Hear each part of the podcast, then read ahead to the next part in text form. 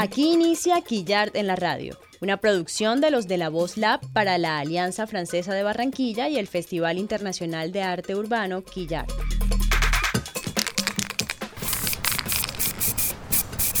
Una serie que recoge la programación sonora de este evento desarrollado del 23 hasta el 30 de septiembre de 2020 en Barranquilla, Colombia.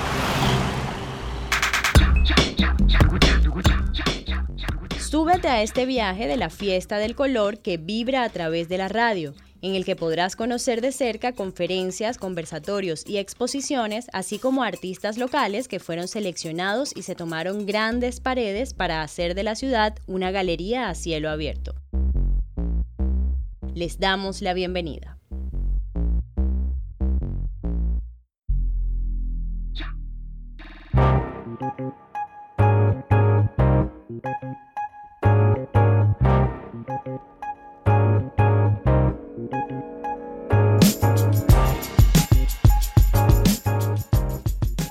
A continuación escucharemos la segunda parte del panel titulado ¿Cuál es el poder real del arte urbano? Un espacio diseñado para seguir explorando en la facultad que tiene el arte urbano o street art como vehículo de transformación social. Un panel que cubre miradas desde la gestión, lo artístico y lo político, y por supuesto, miradas desde distintos territorios. En este espacio podrán conocer las experiencias de Emmanuel Guinness, directora del proyecto Pinture Fresh de Lyon, Francia, el artista urbano francés Da Cruz, Ciro Censura, coordinador de Graffiti Tour en la Comuna 13 de Medellín, la artista urbana y visual barranquillera Joyce Obregón y el testimonio del director artístico del Festival Quillart, Pierre Cart, quien se conecta desde Francia. Quisiera cambiar con ustedes un poco de tema agradeciéndole a todos y todas las panelistas por generarnos esta reflexión, pero digamos que aprovechar la presencia de ustedes que han tenido la oportunidad de estar y de vivir con culturas tan diferentes como la colombiana, como un barranquillero o como un eh, francés. Entonces vamos a hacer una dinámica, digamos que, que seguramente va a estar bien interesante. Quisiera que los colombianos le preguntáramos a los franceses alguna inquietud que tengan respecto a cómo se vive pues este, este oficio en, otro país y de vuelta. ¿Qué tenemos que aprender nosotros como colombianos de los franceses y qué tienen que aprender los franceses de los colombianos? Te doy la palabra, Joyce. Uno como de mis interrogantes desde siempre pues ha sido saber cómo en Francia o en Europa manejan la dinámica de de intervenir en la calle, ya sea de manera legal e ilegal, teniendo en cuenta que, bueno, ya casi todo es patrimonial y los espacios, pues en los que con Trublión tuve la oportunidad de, de, pintar, pues era una cosa abandonada. Entonces, pues acá en Barranquilla uno sencillamente pues va y habla como con, con el vecino o con el que cuida el sector o simplemente pues así como decía DJ Blue, lleva como un montón de chécheres y ya creen que que uno le está haciendo legal. Entonces, siempre he tenido como ese interrogante, cómo gestionar espacios tanto de manera ilegal y salir como a vandalizar en, Europa. Da Cruz podría responder. Existe hoy una forma de reconocimiento del movimiento institucionalizada un poco, pero también al mismo tiempo existe una escuela bien vándala vándalos eh, muy fuertes y eso me encanta porque yo creo que hay que seguir en varias, varios caminos para, para ser potente. No podemos como solo tentar de entrar por una sola puerta, porque si no, estamos chiquitos enfrente de la realidad política y eso todo está muy potente. No se puede llegar ahí mm, frontal únicamente. Hay que salir de, varias formas. Te, doy un ejemplo. Como en París, hace muchos años que también se pintan los metros, pero hoy día, como hace 5 o 10, años, hay como un comeback como en los años 80 y eso no existía muchos años. Todos esos cambios hacen que, por ejemplo, la, la industria que normalmente tiene que limpiar no lo hace, no tiene la plata, esos problemas de pandemia, eso todo, también da un impacto en personas así muy, muy técnicas para eso. DJ Lu, adelante, ¿quieres preguntarle a Carduan? Yo he pintado acá de manera ilegal con card en la calle.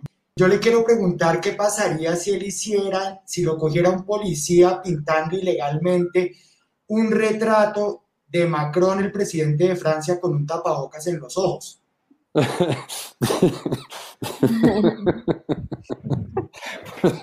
¿Lo viste? Ah, no, ¿sabes qué? Eh, pinté una, una en el festival de la El año pasado, en el año pasado, algo. lo hizo. Por fin una. No, sin. No, lo hizo. lo hizo. Hice, ¿sabes qué? Hice una, una pintura. Tiene, que encontrar la foto. Tiene que... Era sin saber exactamente lo que estaba haciendo. No, eh, creo que fue él que ah, hizo la pandemia, fue, fue él. Y todos me dicen, ah, es Macron. Y yo me, me dije a mí mismo, pero no, pienso que no, es solo un, un, hombre de negocio. no, no, no, no. Bueno, hago, esa pregunta.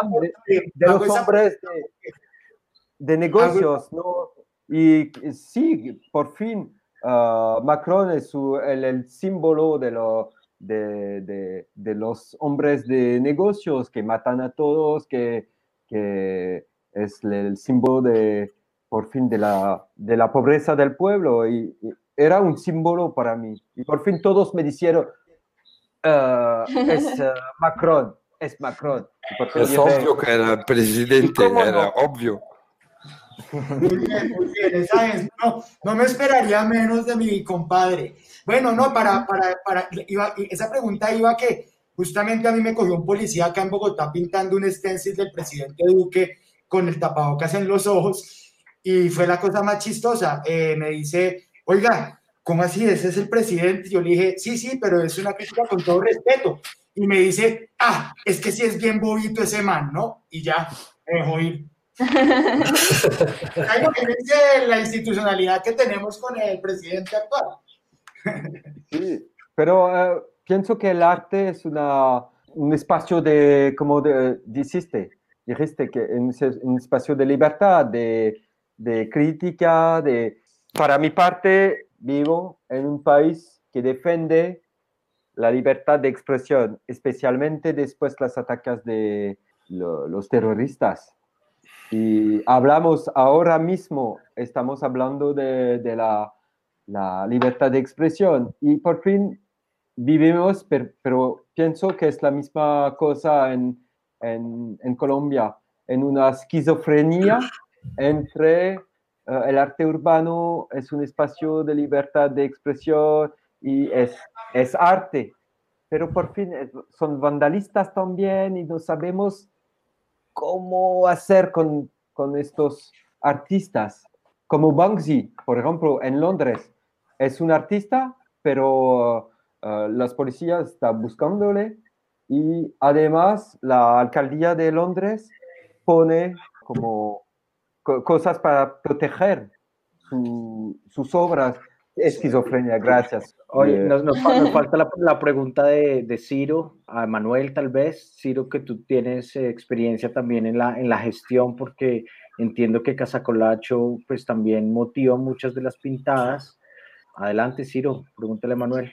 Muchas veces cuando vamos a hacer la gestión de los proyectos, simplemente lo que hacemos es vamos a pintar, vamos a rayar, pero no nos dejamos como colocar un límite, no nos dejamos como colocar un motivo de censura, simplemente vamos a pintar, ya sea desde la institución, lo que recurso de la institucionalidad pública o alguna institución privada o autogestionada.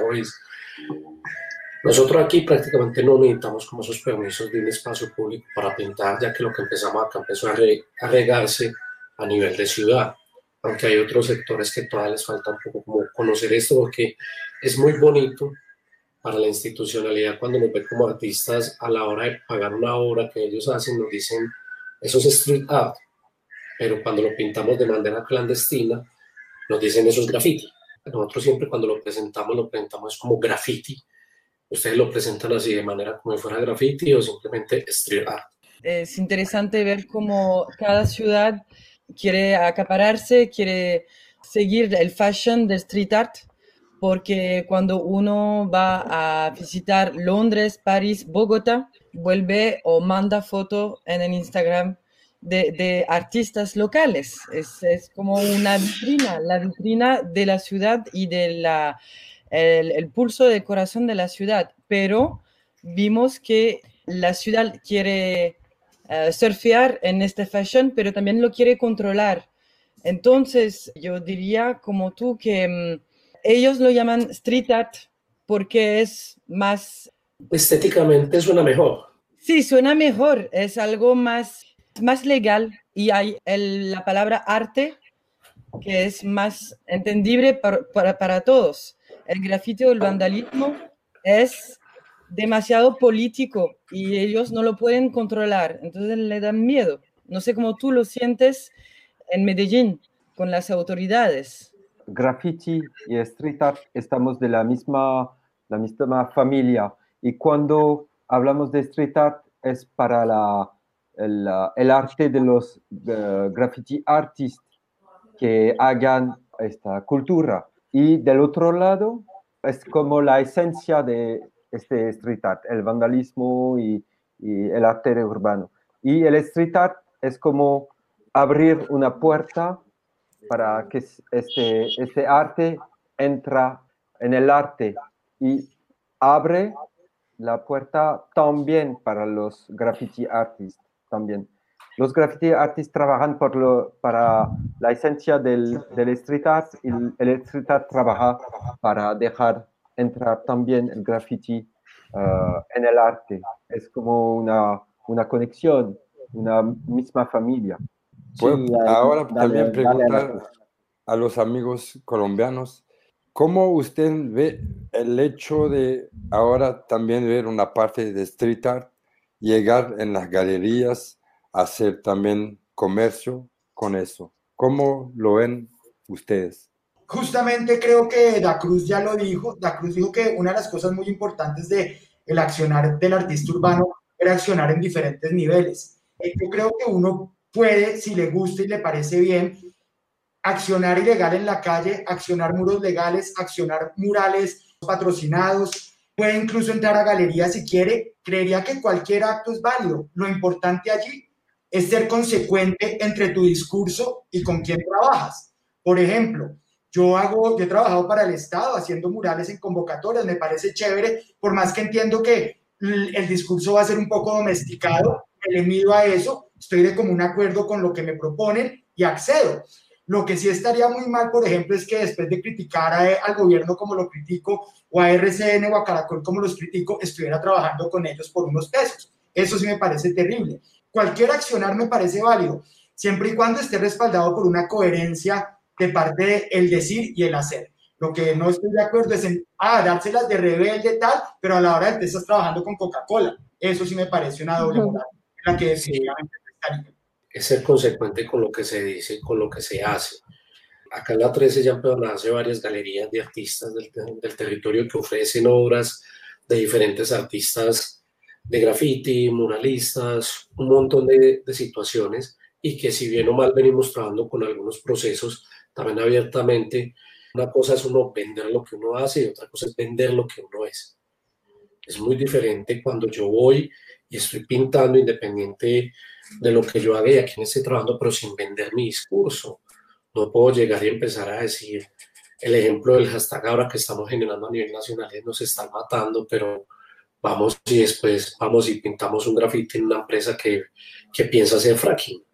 Una cosa es muy diferente, lo que, que tú vendas, lo que tú haces, tu arte, tu talento, y otra cosa es vender lo que tú eres, como dice el DJ Lu, por unos cuantos pesos. Puedes escalar a diferentes niveles, de llegar a diferentes tipos de, de, exposición pública, privada, clandestina o de otras maneras, pero sin vender tu discurso, tu quehacer, tus acciones.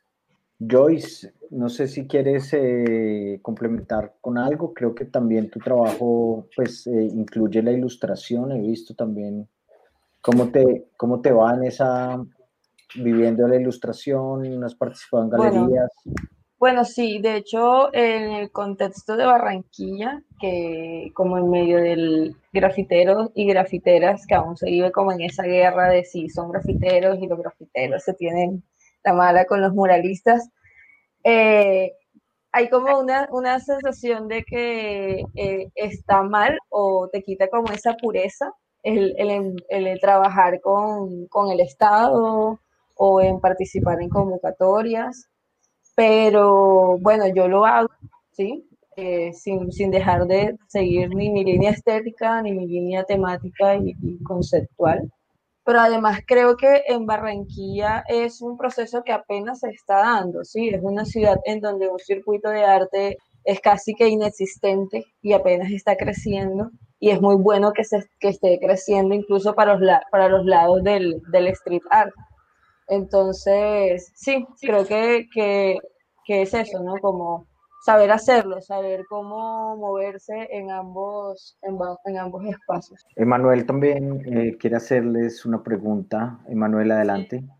Una pregunta a los uh, artistas y la, el, los artistas de, de, Colombia, si tienen gente de educación o de escuelas o niños o niñas eh, que vienen a buscarles para que le aprendieran el arte urbano, porque a mí me vienen en Francia y yo estoy en esa eh, dificultad de armar algo que sea pedagógico y que sea artístico. Entonces, como es una moda aquí en Francia, yo me pregunto si los niños, las niñas se, se interesan al arte urbano.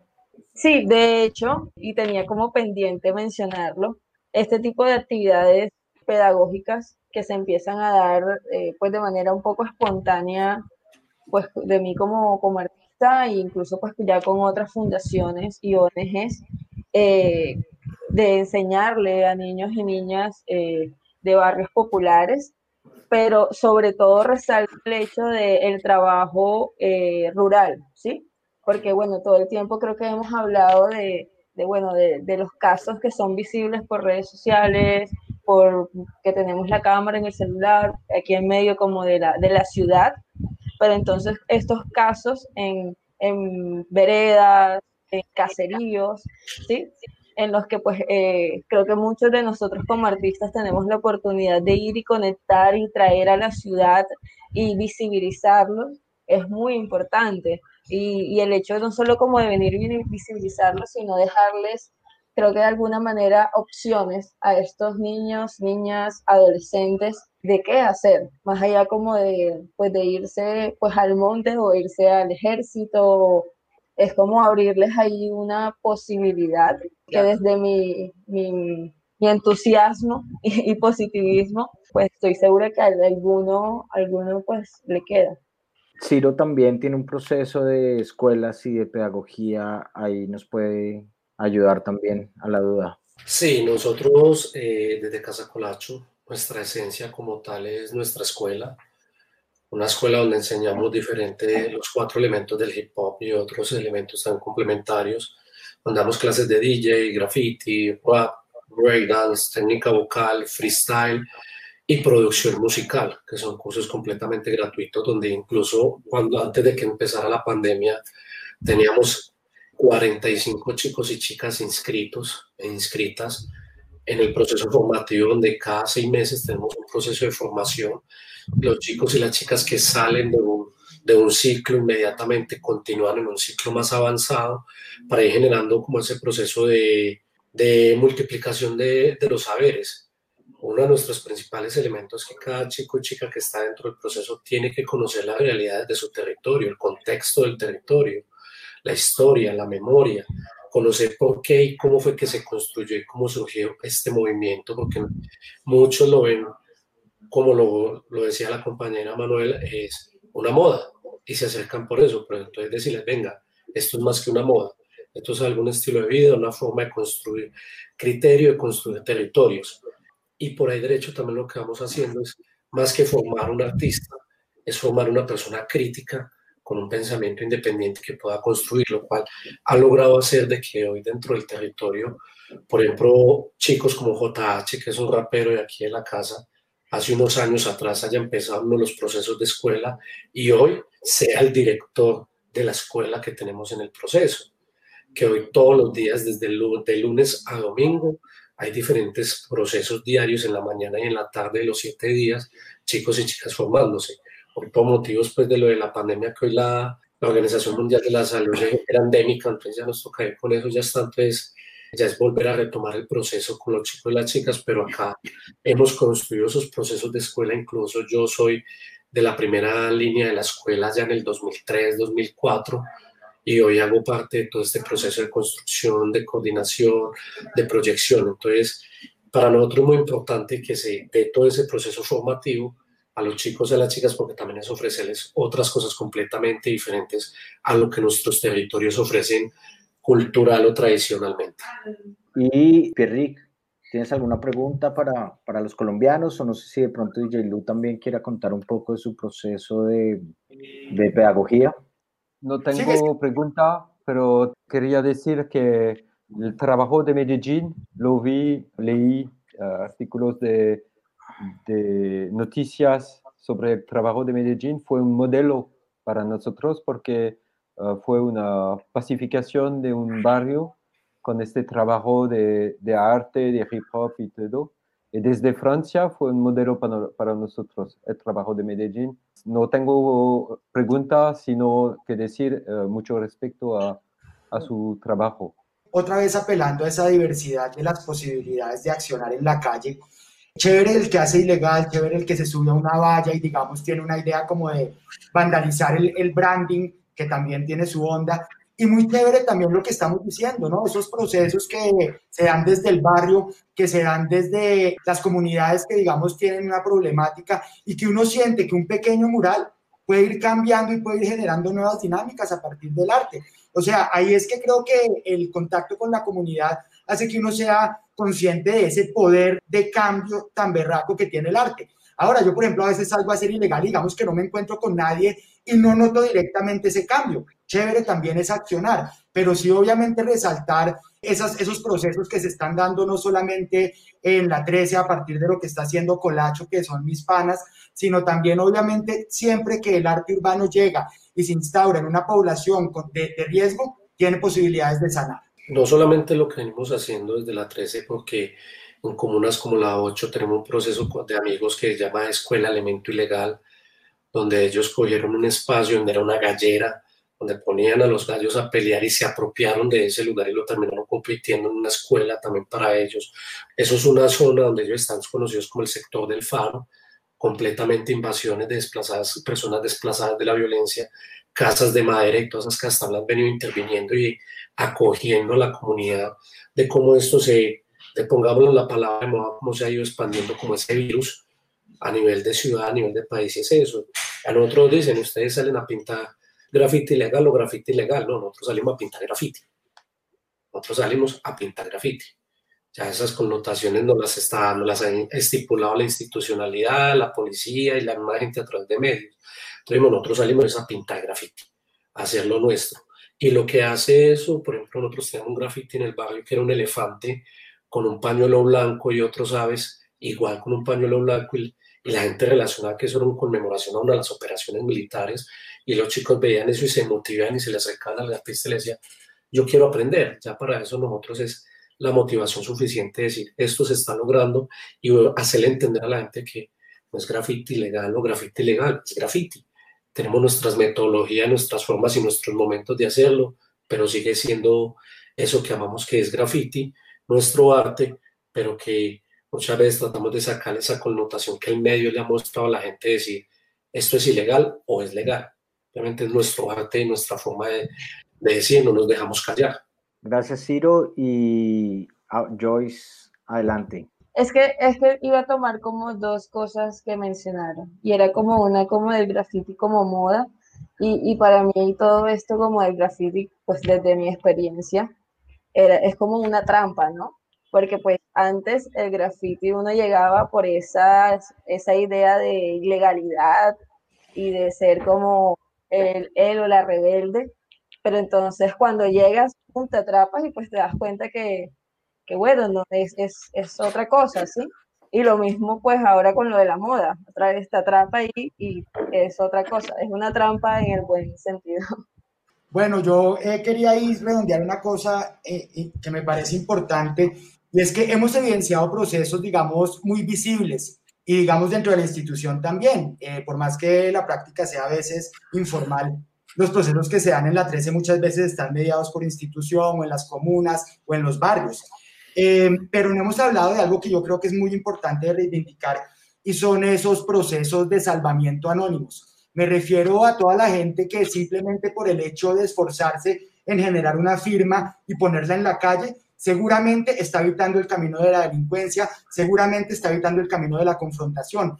Y muchas veces cuando pasamos y vemos una pared llena de, firmas o de tags, decimos, qué vaina más horrible, o están volviendo naco todo, y no nos damos cuenta que detrás de esa textura, que además es maravillosa, eh, seguramente esa textura se está configurando como una válvula de escape a una cantidad de problemáticas de juventudes que a través de esa firma están salvándose y están evitando la violencia. Esos procesos también son importantes de destacar. Sí, es como un, ritual de, de, juventud, como dominar el terreno, marcar el terreno, salir de noche y yo, yo soy muy de acuerdo contigo, es algo, es un canalización, una canalización, una dirección para, para la expresión.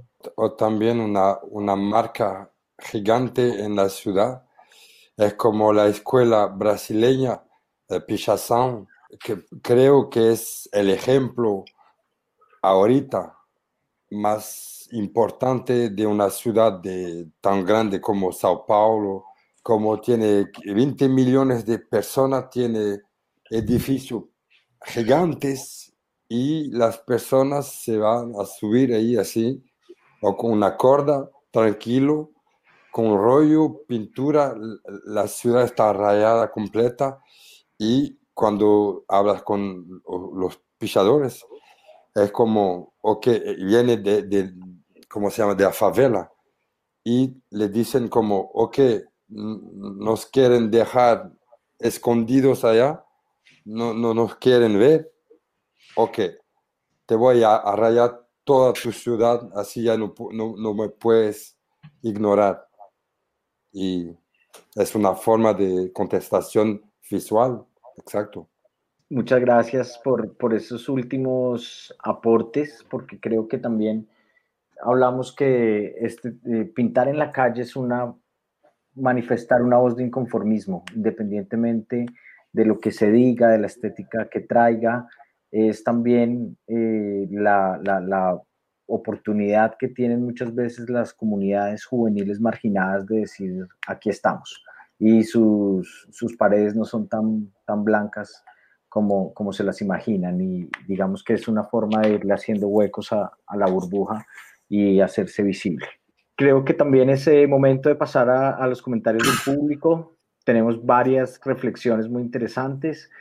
Quisiera iniciar con una porque se hablaron de las convocatorias, muchas veces se satanizan las convocatorias, pero aquí pues es una opinión con la que yo coincido y es que el dinero de las convocatorias pues no es de, de los políticos, eso es parte de nuestros impuestos y en la medida en que apliquemos, que busquemos la forma de acceder a recursos públicos para generar estos procesos, pues estamos invirtiendo mejor nuestros impuestos y no dejárselos a las, a las bocas hambrientas de, de quienes quieren hacer pues eh, solo billete con eso.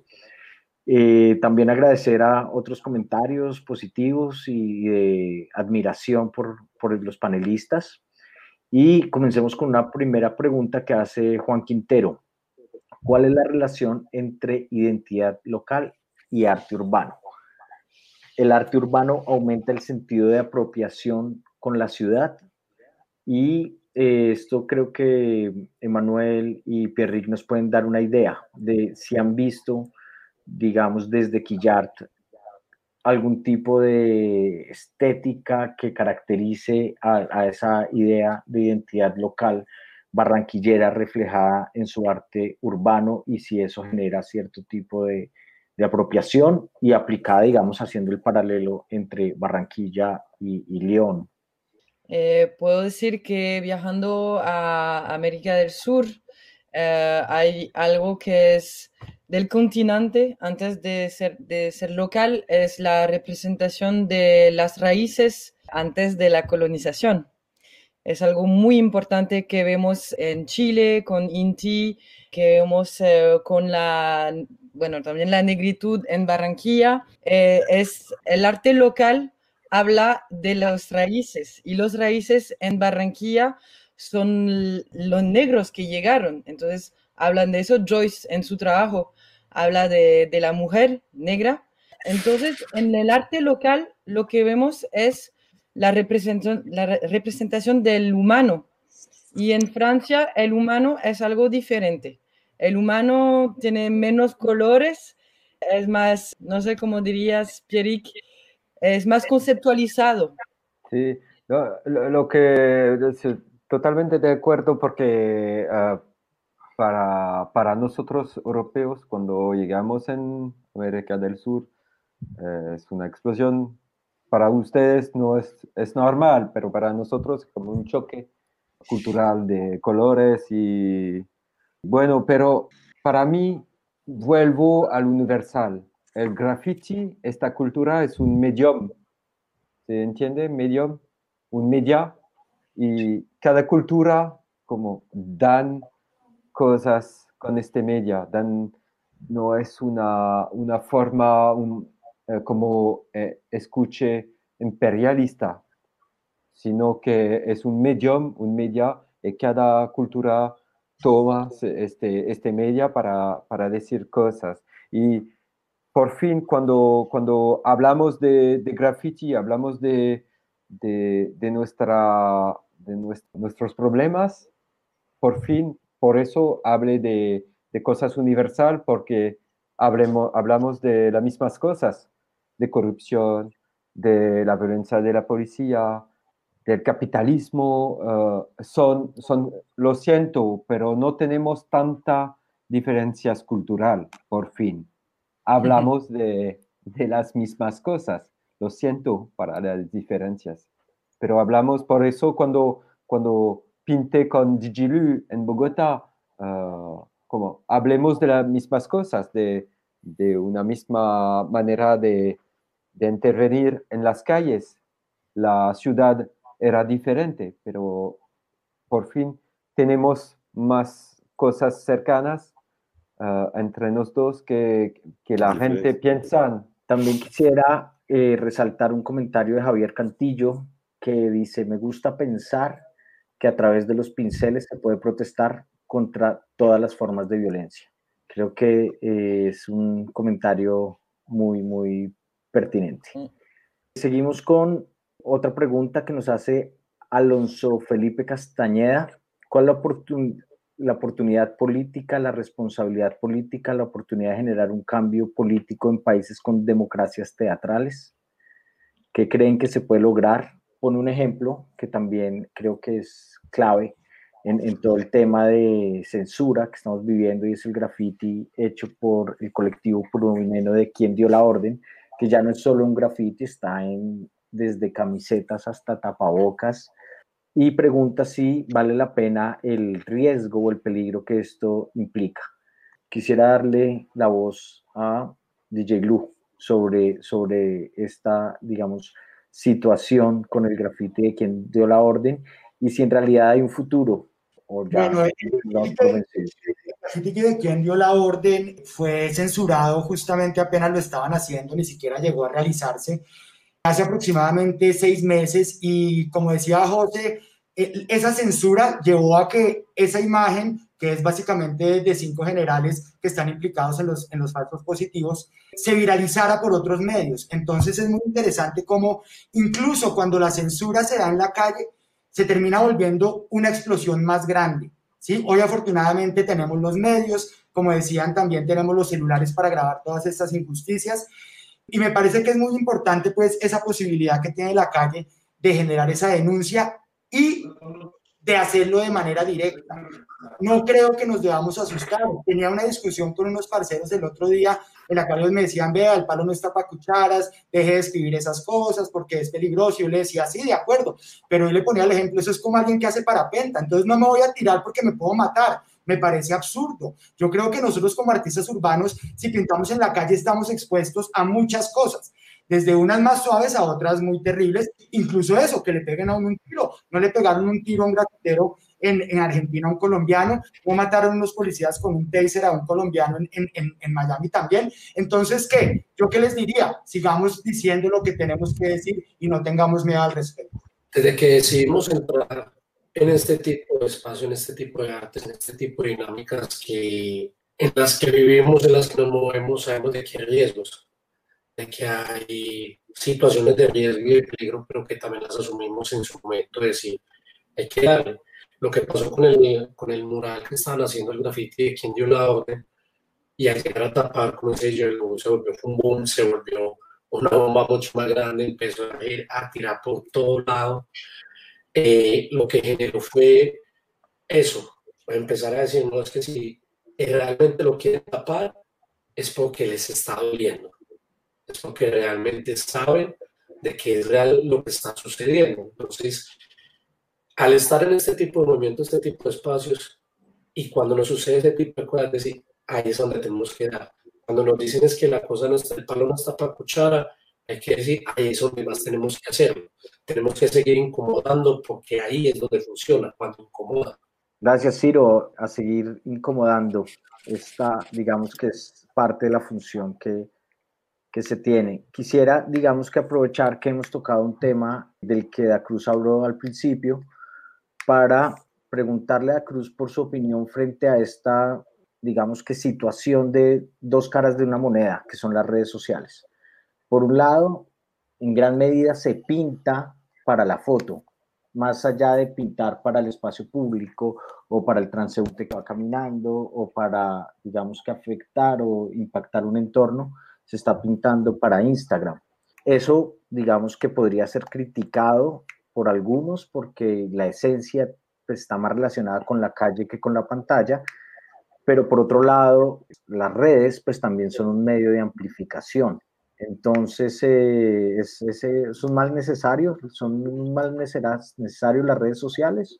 Aún no tiene el graffiti y el arte que se merece, que también la época está, es muy, muy especial mundialmente, pero también hay que decir la verdad, es, hay, sí, las dos partes de la moneda. Y lo, lo siento, es verdad que la pintura en la calle para la foto Instagram, solo algo que se va, como que, solo se va a servir para la persona que hace su, sustancia o lo que sea. Y después, el día siguiente, ya no le importa si, si le queda algo. Eso no es exactamente lo, lo que estamos hablando nosotros. Y porque creo que también hay varias, otra vez, varios niveles. Mira, una cosa buena que veo directamente en ese momento es justamente con protestas las personas la censura no puede, no puede existir en la misma forma, ¿no? Gracias a eso, eso puede ayudar. Y al mismo tiempo, también estamos llenos todos los días de fake news, de, lo vemos, mira, también la, la situación general está loca en Brasil con Bolsonaro, Estados Unidos. Esta gente también fue, fueron, ganaron elecciones, ¿no? Pero con el apoyo de fake news, todo es esa herramienta, ¿no? Y entonces la gente tenemos que organizarnos también, no podemos quedarnos atrás, hay que seguir adelante y saber utilizar los, la herramienta nueva.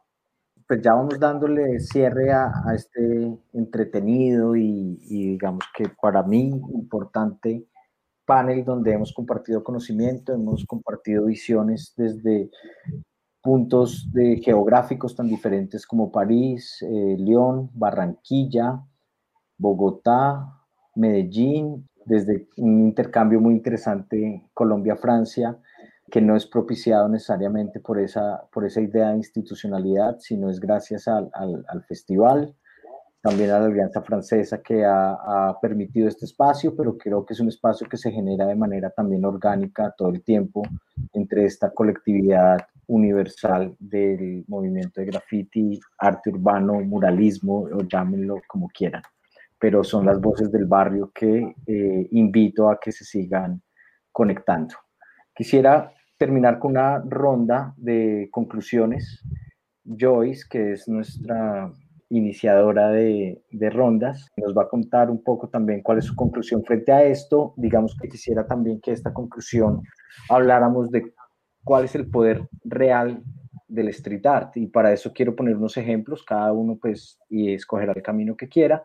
Pero el poder real del street art tiene que ver con el paisaje, tiene que ver con el street art como generador de emociones de quien sale de pronto de su casa y en un recorrido ve un muro que le cambia su estado anímico, tiene que ver con un mecanismo de denuncia o es un mecanismo también de reflexión, es un llamado de atención desde las voces marginadas o es eh, la utilización también de la cultura para lavar tal vez administraciones nefastas que quieren ver todo bonito, digamos que utilizan los muros también de forma decorativa.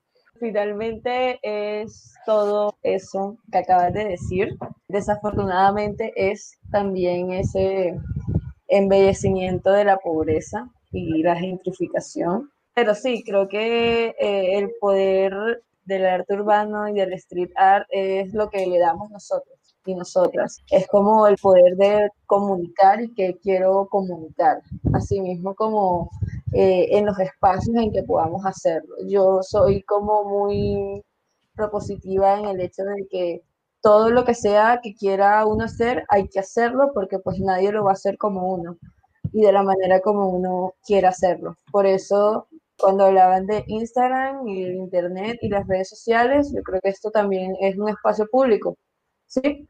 Así como nos censuran en las calles, también nos censuran en las redes. Creo que por los medios en los que podamos hacer denuncias, por los medios en los que podamos hacer sentir a los demás, pues hagámoslo en las calles y al mismo tiempo en las redes sociales y por la radio, por la radio pirata, por todos los lados. La calle es nuestra y no tenemos miedo. Bueno, estoy totalmente de acuerdo con Joyce en que el arte urbano involucra todas las cosas que dijo José y nombrar una sola sería eh, demeritar un poco el poder de esta práctica, ¿no? Creo que eh, el arte urbano tiene la capacidad de transformar el paisaje, eso lo hemos notado, eh, o sea, es algo físico y cuando la gente le gusta, digamos, dice, no, ese muro era horrible y esto que una berraquera y eso se nota, digamos que es directo. El arte tiene la capacidad de emocionar definitivamente, te emocionará para bien, te emocionará para mal, te gustará o no, pero no te deja desapercibido. El arte tiene la capacidad de denunciar y en mi caso eso es un imperativo y una prioridad digamos, hacer señalamientos sobre aspectos sociales y políticos que muchas veces no son eh, comentados en otros medios. El arte es parte de esa cultura del lugar y del momento y me encantaría que cuando en 100 años llegara alguien a descubrir lo que se hizo acá, lo mirara con, a través, digamos, de lo, que, de, lo que el arte urbano quiso decir. Por eso creo en ese poder antropológico que tiene las pintadas en la calle. Y para añadir una que sí se te pasó, eh, José, es que el arte urbano es un goce, es un juego para mí, es una, es una delicia es simplemente un placer extremo estar pintando en la calle. Entonces, eso creo que es como el fogón de todo, ¿no? ¿Qué puedo decir después de eso? Yo estoy de acuerdo con, con ustedes, con José, Joyce y Digilu. Puedo añadir que para mí las redes sociales son como las paredes, es un lugar salvaje donde pueden ocurrir muchas cosas tan bonitas como Mm, malas. Entonces en la calle podemos ver mensajes duros, pero es alguien que lo escribo. Podemos ver una, una obra que nos emociona y otro día que no amamos más. Es parte de la vida. Yo no puedo imaginar una ciudad blanca, eh, no puedo imaginar una ciudad donde solo hay coches, yo quiero caminar, a mí me gusta caminar en una ciudad y tomar el pulso de la ciudad y eso se hace con las paredes. Por eso agradezco a los artistas y todos los artistas del mundo. El poder del arte urbano es el poder del hombre y de la vida. El poder del arte en los territorios es esa capacidad de, como decía ella, de gozar, de jugar, pero también es una posibilidad de llorar, de gritar, de correr, de vivir. El arte nos muestra, como les decía en un inicio, nos hace visible lo invisible, lo que ha sido invisibilizado por mucho tiempo, y donde a través de, como muchos dicen, rayar, eh, o también bailar en una esquina, porque las esquinas han sido visibilizadas como la zona del consumo, la perdición, la vagancia, como ya de esquinas también empieza a transformar otros contextos. El arte te permite, como hemos dicho varias veces, poner el dedo en la llaga.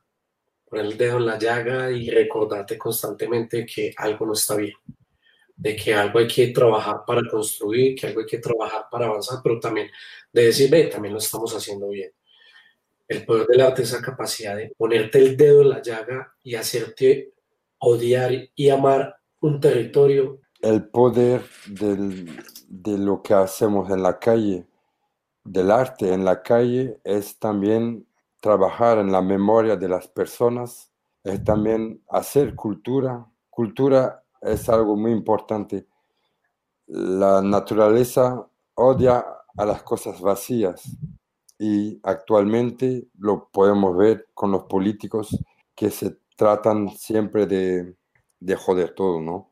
Y entonces eso permite de hacer unas puentes entre las personas, o sea, en un barrio, una ciudad, un país, un continente, mundialmente, es algo que nos, nos recuerda nuestra condición de ser humano, porque nos llena también y es como algo que nos llevamos. La memoria es cultura, cultura es memoria y popular, y entonces estamos juntos. En francés y en África hay una palabra que se utiliza mucho, es un ensemble, que es algo paradista, todo bien, pero estamos juntos. Y creo que es algo que significa mi, mi, mi pensamiento en cuál es el poder del arte en la calle.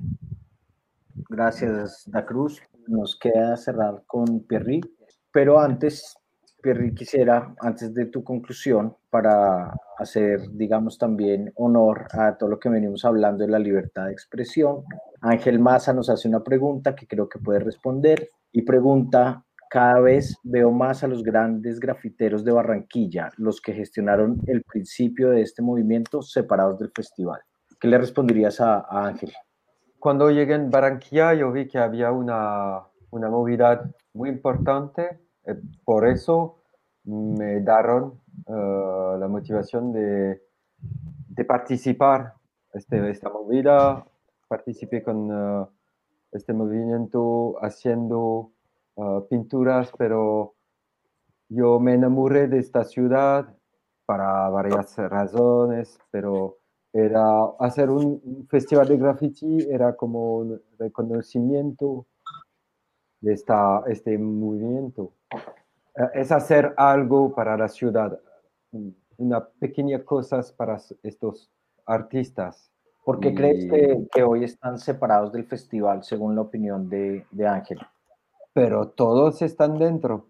Ahí ya queda resuelta la pregunta y quisiéramos escuchar tu última opinión del poder real del, del street art para cerrar. Para mí no es solo el street art es uh, un, un, amigo mío me dijo una vez que trabaja en uh, su nombre de negocio, me dijo que le gusta, que es un punky un poco, pero trabaja en una, uh, una empresa de negocio. Me dijo, a mí me gusta dar mi opinión.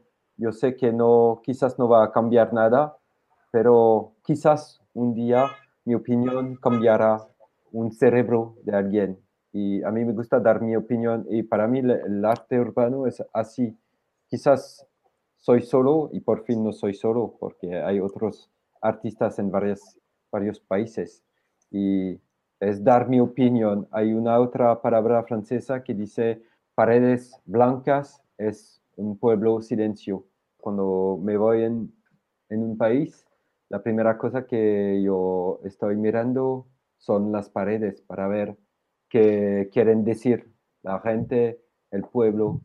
Ah, es un, medio de comunicación y hace mucho tiempo, ah, desde la origen de, del humano, es un medio de comunicación y hasta ahora es, es eso para mí.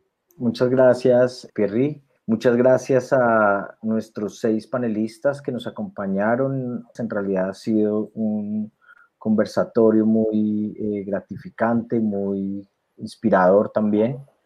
Esperamos eh, que inspire de igual forma a quienes lo vieron. Agradecemos a la gente que también estuvo pegada a las redes sociales de la Alianza Francesa de Barranquilla, de Cartel Urbano, por acompañarnos. Eh, y Mari, ahí te dejo el, conversatorio.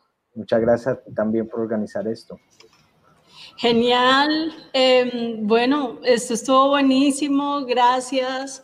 También, bueno, quiero dejar chance a ver si alguien de pronto quiere aprovechar este momento, este instante antes de cerrar la transmisión para dejar alguna última reflexión, pensamiento, algo que quieran decir.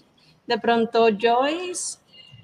De pronto la pregunta que, bueno, que hicieron, pues es un poco referente a, artistas que llevan mucho tiempo en Barranquilla pintando y que hace poco ya no están como en el festival. Creo que esa era un poco la traducción que era. Y bueno, es como, imagino pues que se refieren a que Nora Matos, que, que gente que está muy, muy activa en la calle, pero que precisamente por esos temas que habíamos dialogado de la institucionalidad, en algunas ocasiones pues, pues no estar en, en estos espacios y no les gusta tampoco como mostrar la cara, bueno, en fin, es como que creo que podría ser por eso que no están o no sé, temas ya personales, no creería que, que a ese era el enfoque de la pregunta que, que hacía. Perfecto, ahí también que ahí abierta la, la invitación a estar mirando la gente que, que está activa pintando. Entonces, creo que para todos los que gestionamos, ahí me incluyo, eh, está muy, muy bien también tener siempre ese radar prendido. Mari, todo el agradecimiento, de verdad que yo estoy muy emocionado de haber participado de esto. Y gracias a todos y todas por, por, estar acá. Va, aplaudamos todos en nombre de todo el público que está conectado, que ha estado conectado. 50, 30, 40 personas, yo creo que en total muchas quienes se han conectado, gracias. Eh, ya saben que pueden repasar, compartir este panel en, a través de sus redes sociales, hablando de redes sociales, para seguir y expandir esta conversación que empezamos hoy. Entonces, también eh, los voy a ir despidiendo poco a poco a, a, los panelistas y las panelistas de hoy. Entonces, chao Da Cruz desde París. Chao, un gusto. Abrazo a todos. Bueno, acá chao Joyce desde acá Barranquilla.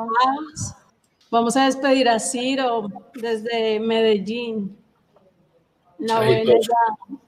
Ahora sí, saco a despido a DJ Lu en Bogotá. Bueno, muchas gracias. muchas gracias por la invitación, que estén muy bien.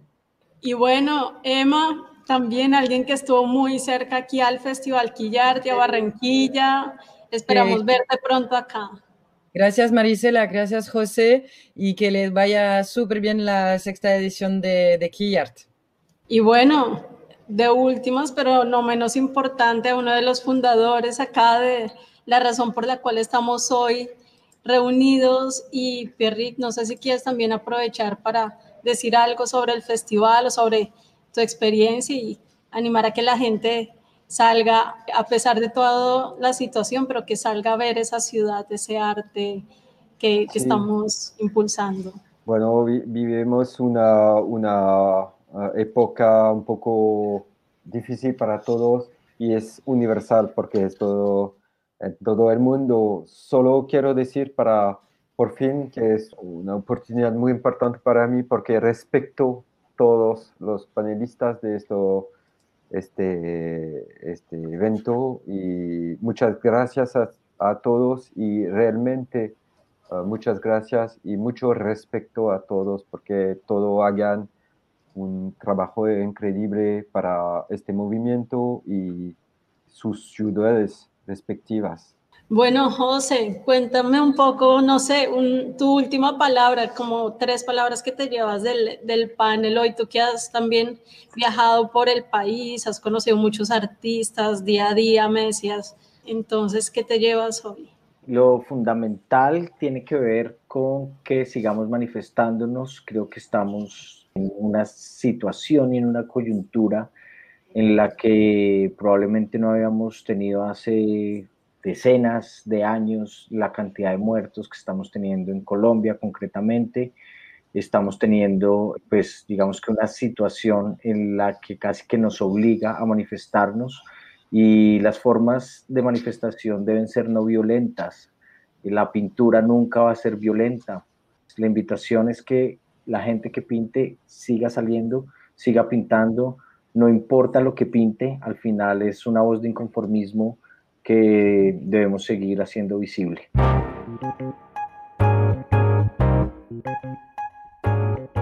Hasta aquí la segunda parte del panel titulado ¿Cuál es el poder real del arte urbano? Un capítulo del podcast Quillar en la radio. Agradecemos que nos hayan escuchado.